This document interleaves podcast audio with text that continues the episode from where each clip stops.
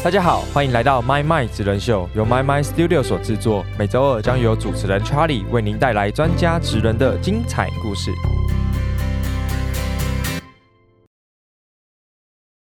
Hello，大家好，欢迎收听 My My 职人秀，我是主持人 Charlie 黄晨玉。对啊，上一集呢，就是除了祝大家新年快乐之外呢，我们也感谢所有的听众，然后也邀请到了我们现在的节目制作人来节目现场跟大家聊聊他在成为制作人这一路的一些简单的心路历程。对，所以如果还没有收听的朋友们，也欢迎到上一集收听来看一下我们节目制作人的庐山真面目。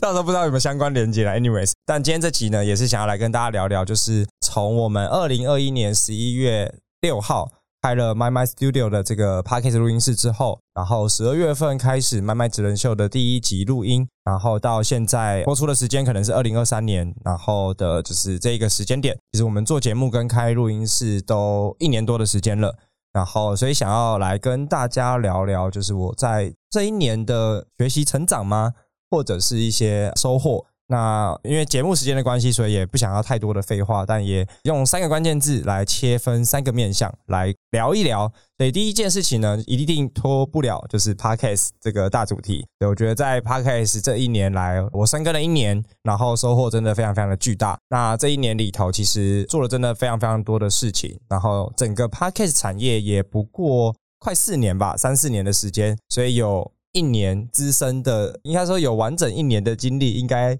也可以算半个，就是半个资深吗？我不知道。对，但是 anyways，我们在我自己目前在 podcast 有哪些触角？当然，除了开了一个录音室之外，叫 My My Studio 啊，A.K.A 台北最美 podcast 录音室，A.K.A 记录美好生活的自媒体空间。对，所以我们在打造这个录音室的过程，除了要让大家有最舒服的体验之外，所以呢，我们在环境上把它做得非常的漂亮。当然，如果是我们节目场景的听众，一定都有听过这一整段。对，那透过录音室，我们不是只有提供 podcast 录音，它同时也有非常不错的背景或者是环境，所以它其实非常的适合大家，也可以带相机，甚至带手机来做影像的录制。所以呢，我们才会讲说是记录美好生活的自媒体空间。那 My My Studio，我把它想象成它未来一定是一个自媒体的孵化器，或者是创作者的聚合加速器。因为我们在这里会聚集非常非常多元的创作者，有 Podcaster，有 YouTuber，甚至有一些网红，甚至有 KOL，也有一些明星艺人，那也有一些部落格或者是 IG 的创作者。所以未来各种形式的创作者，我们都会持续的让大家在 My My 这里获得更好的赋能。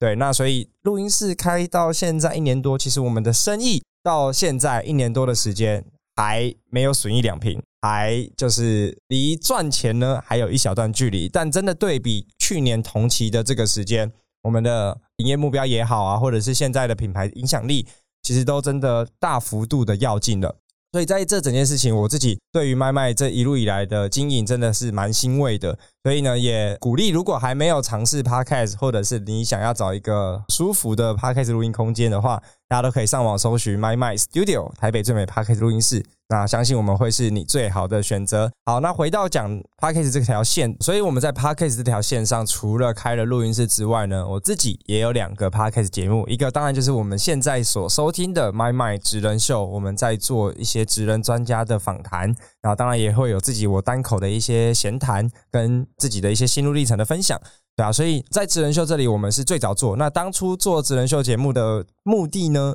其实就是因为录音室没客人，然后开了 Podcast 录音室。我身为经营者，我不能不知道 Podcast 是什么，所以我才很快速的开了出来，然后自己开始做节目，然后去了解创作者的需求，然后一路把慢慢发展到现在的样子。那另外一个节目呢，叫做 NFT 轻松聊，是我跟工具王阿张。一起主持搭档的 Web 三的节目，这个节目呢也是访谈类型，然后只是聊的比较多是 NFT、区块链、元宇宙，然后 Web three，所以呢他就会很清楚的，我在外面跟人家讲，就是哎，我有一个 Web two 的访谈，一个 Web three 访谈的节目，那看你想要看不同场合，就有不同的就是受众去收听。对啊，那回到麦麦这个节目本身，一开始就是真的是先做再说啦。所以大家如果有听上一的节目，一定也会知道，当初真的是各种无厘头，对，可能连麦克风怎么塞啊什么的都不知道。但随着到现在七十集，然后一路上有非常多的来宾、听众们的支持，那也如同上一集讲的，这个节目也开始有一些影响力了，然后也在 Apple 的创业榜有了一些成绩，那也让更多创业圈的朋友们，或者是我其他的人脉，那都有更多的。想象力对，会觉得说，哎，好像来 Charlie 的节目聊聊，也是一件蛮不错的意思。对，所以我觉得在这整个节目经营的过程当中，我自己其实收获非常非常的大。因为回到一开始讲说做节目的目的，就是为了要让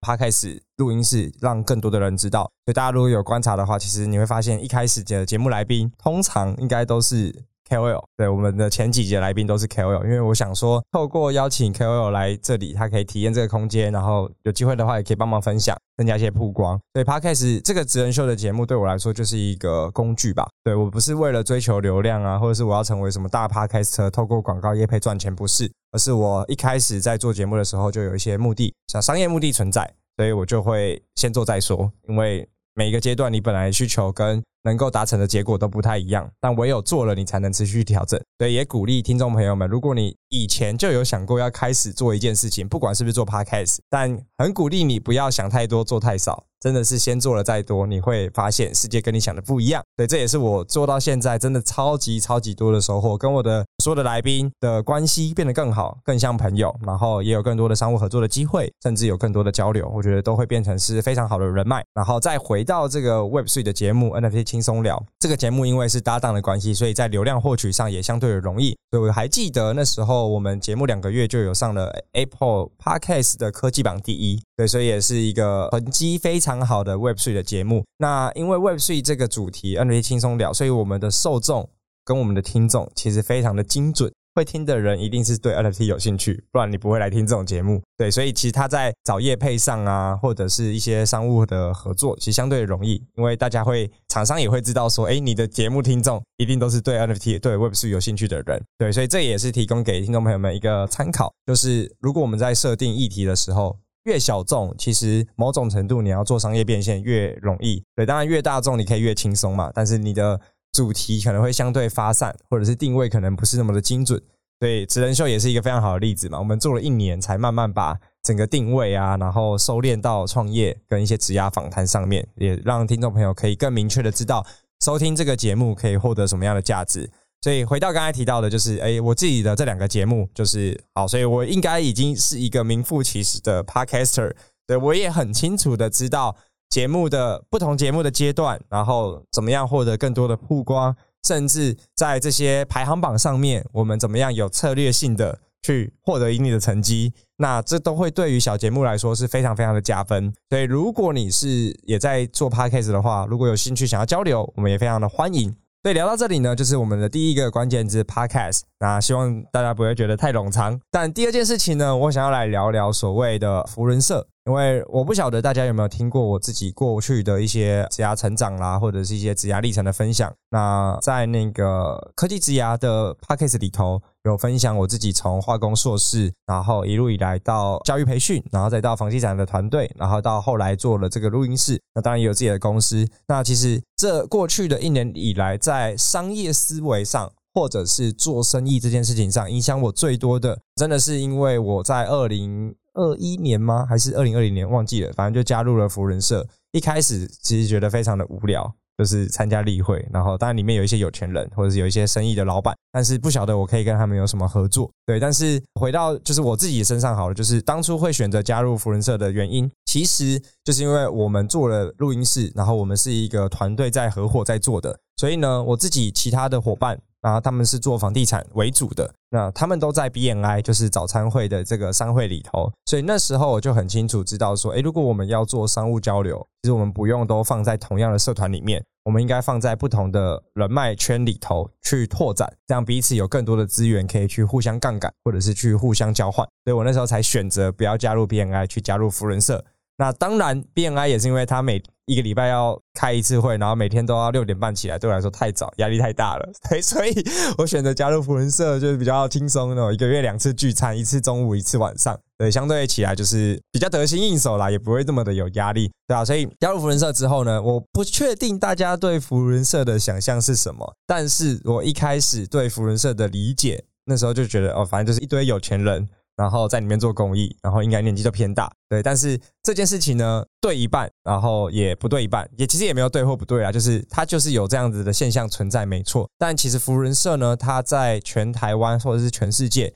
其实有好几个不同的分社，或者是不同的名称的社团。所以它其实就是也是一个商会组织，当然它有国际福人社，然后台北就有东南西北各种不同的福人社，所以像它又有分区，然后就像比如说台北就有中山区啊、中正区啊各种区一样的概念。所以像我们自己在台北的福人社就叫三五二二区，然后里面呢又有好几个分社，所以三五二二区里面可能有将近十个社，所以它就是这样子的组织架构去展社团。所以，像我们就是从我们上面的社去展开出来的，就是一个子社团。所以，像我们的母社，我们叫母社，就是我们上面的社团叫做新东福伦社，然后我们叫做安东福伦社。对我是在三五二二区的安东福伦社。所以，就是因为这样，然后我们从新东福伦社，然后有人从里面出来，在创了这个安东的新社团之后，然后所以安东福伦社到现在也二十几年的时间。那对我来说，为什么我会把标签？在福伦社放在第二个，就是因为这一年以来，尤其是近半年，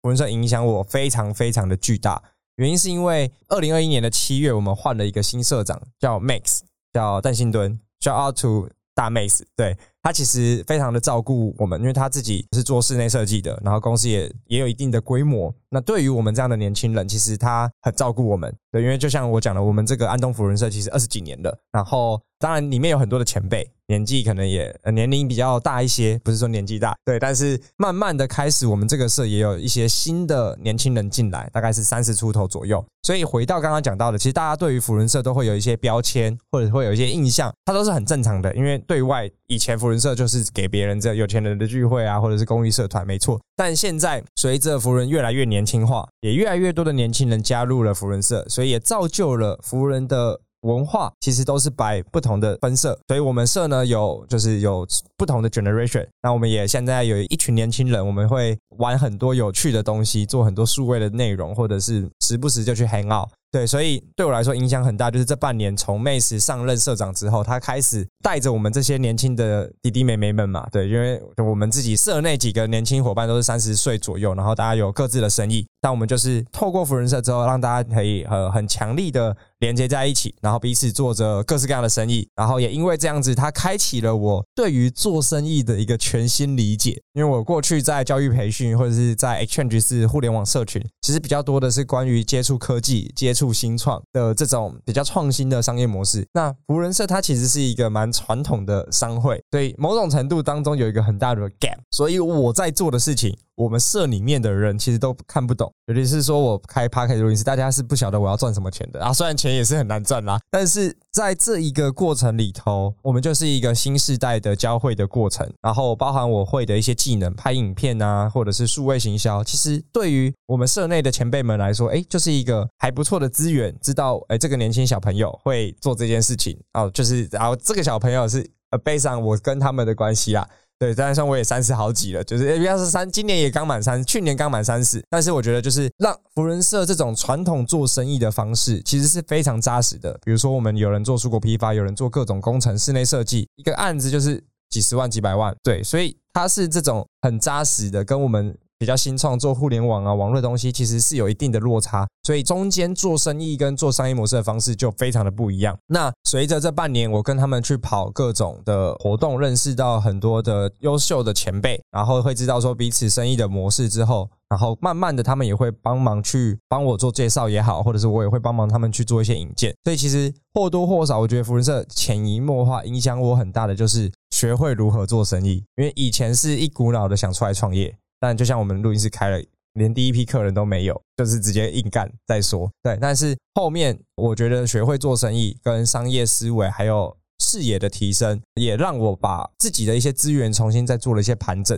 所以就会再带回第三个讲到斜杠这件事情。因为麦麦我们就是这个录音室一开始在做的时候，其实只有设定两个商模，就是录音室出租，还有想办法要帮别人做节目。对，但是它相对的比较单薄，毕竟录音室的需求它很小众、很 niche，不是每一个人都能来使用这样的空间，就是或者是有这样的需求。它不像餐饮业，我今天想每个人都有吃东西的需求，所以很容易找到新的用户。但录音室是你要创作者，你还要愿意花这几一个小时几百块的钱。然后又比小书屋还贵，对，但是当然也比较比较好的环境跟比较好专业的麦克风等等，所以它相对的非常的小众。但随着这一年经营下来，就是我自己也不断的去兜各种各式各样的资源，所以也刚好透过这集来跟大家分享。现在麦麦本身能做哪些事情。除了最基本的录音室出租之外，Podcast 的一条龙，我们从节目的企划、定位，然后录音、剪辑、后置、上架、文案，各式各样一条龙，就是你可以只出一张嘴，我们协助你企划你的完整的节目内容，然后都可以。所以八 K 一条龙，我们目前已经整合完了，而且也有节目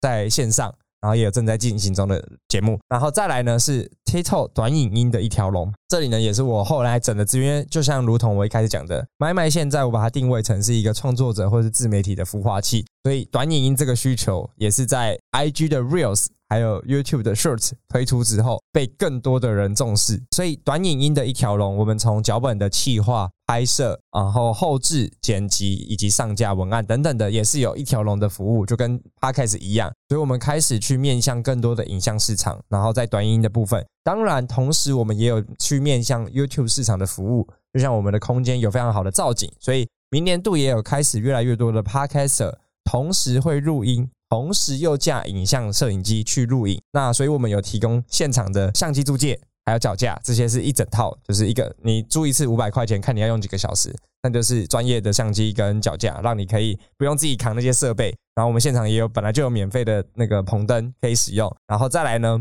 你也可以在录完了之后，又可以再把 YouTube 的剪辑或者影像的剪辑发给我们。我们也有做影像的剪辑，对，但是在 YouTube 这一块，我们就没有去做到所谓的整个节目企划或什么，因为目前对我们来说，那个还是一个比较大的领域，对，水水太深的，就是我们慢慢慢慢来，对，但所以除此之外呢，我们除了 Podcast、YouTube，然后短影音这三块都有了之外，我们也有不同类别的创作者，有不同的阶段，有的是比较小的创作者，有的是中小规模的创作者。有些是节目或者是公司来做的创作者，所以我们也因循着这样子，在自媒体其实很重要的，就很需要一个所谓的个人品牌的网站，去把我们的流量去做汇集。因为唯有两个地方，目前啦，我自己觉得是相对消费者或者是别的用户会去搜寻，第一个就是 Google，大家。想到什么事情，第一个就上网 Google，再来就是去 YouTube 搜寻。所以，除非你要去做 YouTube，你才有更多的 SEO，或者是在 Google 上面有更多的被看见。所以，个人网站就非常的重要。我们可以把它讲作是数位分身，或者是你开了一个网店，让网络上的人更容易的认识你，就跟我们加入商会一样。只是我加入商会是比较传统的做法。那未来呢，你一定要有数位的名片，或者是数位的身份，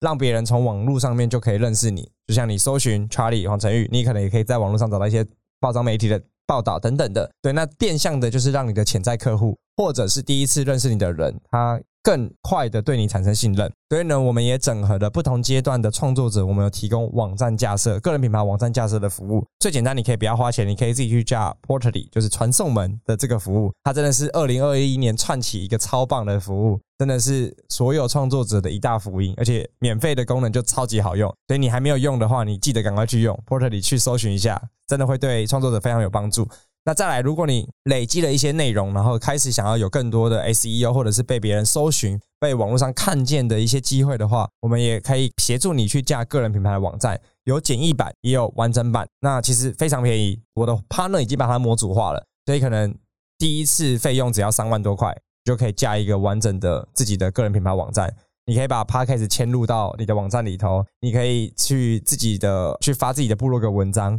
然后甚至是去做自己的这所谓的 email 行销，做自己的 marketing，去收集名单。对，因为唯有 email 它才可以直接触及到你的追踪者，不像现在 Facebook、IG 你发文，可能你有一万个 follower，可能看到的可能只有十分之一，甚至更少，不是全部人都会看见。所以透过这种 email marketing，它是可以百分之百去触及到你的追踪者。只是他们会不会点开去看内容，那就是另外一件事情。对，所以我们就有去整合，这样协助大家去架设个人品牌网站的这个服务。所以相关服务如果有兴趣的话，也都可以再私讯我。那除此之外呢，当然我们也开始经营了所谓 podcast 嘛，因为我们其实从自媒体这个环境出发，我们去延伸周围的这些生意模式跟商业模式。所以现在 podcast 你不能只是做 podcast，它不会有流量啊，你一定要去结合其他的社群。所以像刚刚讲的网站，其实就是可以让 podcast 跟网站之间彼此去相辅相成。有些人在网络上搜寻之后，哎，会发现说，哎，这个你邀请到来宾，他除了你有帮他写文章之外，哎，他也有 podcast 内容，他可能就会去听。那听了 podcast 之后的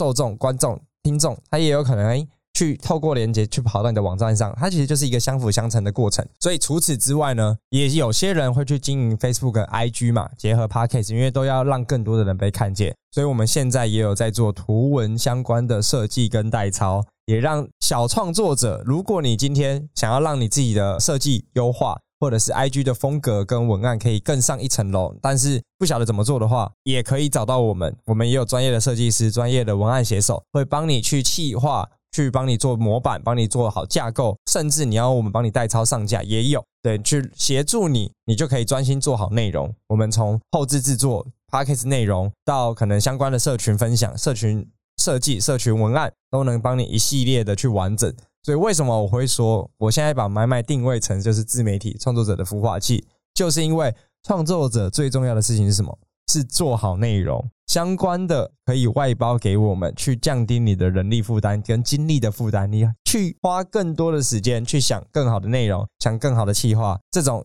比较繁琐的小事，就交给我们专业团队来协助你处理。所以，除此之外呢，我们刚才讲到了，有 p a c k a g e 一条龙，TikTok 就是短影音的一条龙。还有影像的后置，然后再就是网站的架设，还有社群的代操。对，那当然你要说数位投放的那些，也是另外一个有合作伙伴可以做，但目前我们还没有太多的琢磨在这些领域。但之后也会再办更多相关的一些小剧，可能是 podcast 小剧、TikTok 小剧，让每个阶段创作者可以在麦麦有更多的交流跟更多创意的发想。所以这就会扣回了斜杠。就听完现在，大家听完这些，是不是会觉得，哎，好，我到底过过去一年到底做了，这为什么做了这么多东西？现在这些既有的服务，不是说它本来就存在那里哦，都是我自己一直在想，一直在开发，一直找到信任的合作伙伴，还可以把这个服务推上线。它每一个服务能上线，都是。有一段呕心沥血的过程，所以我觉得用斜杠来统称也很不为过啦。因为我本来就是我有好多身份哦，我除了是录音室的经营者，同时又是创作者，有两个 podcaster，同时也有经营自己的 IG，虽然粉丝没有很多，一千多，对。然后同时呢，又有参与了非常多的社团或者是社群，所以像比较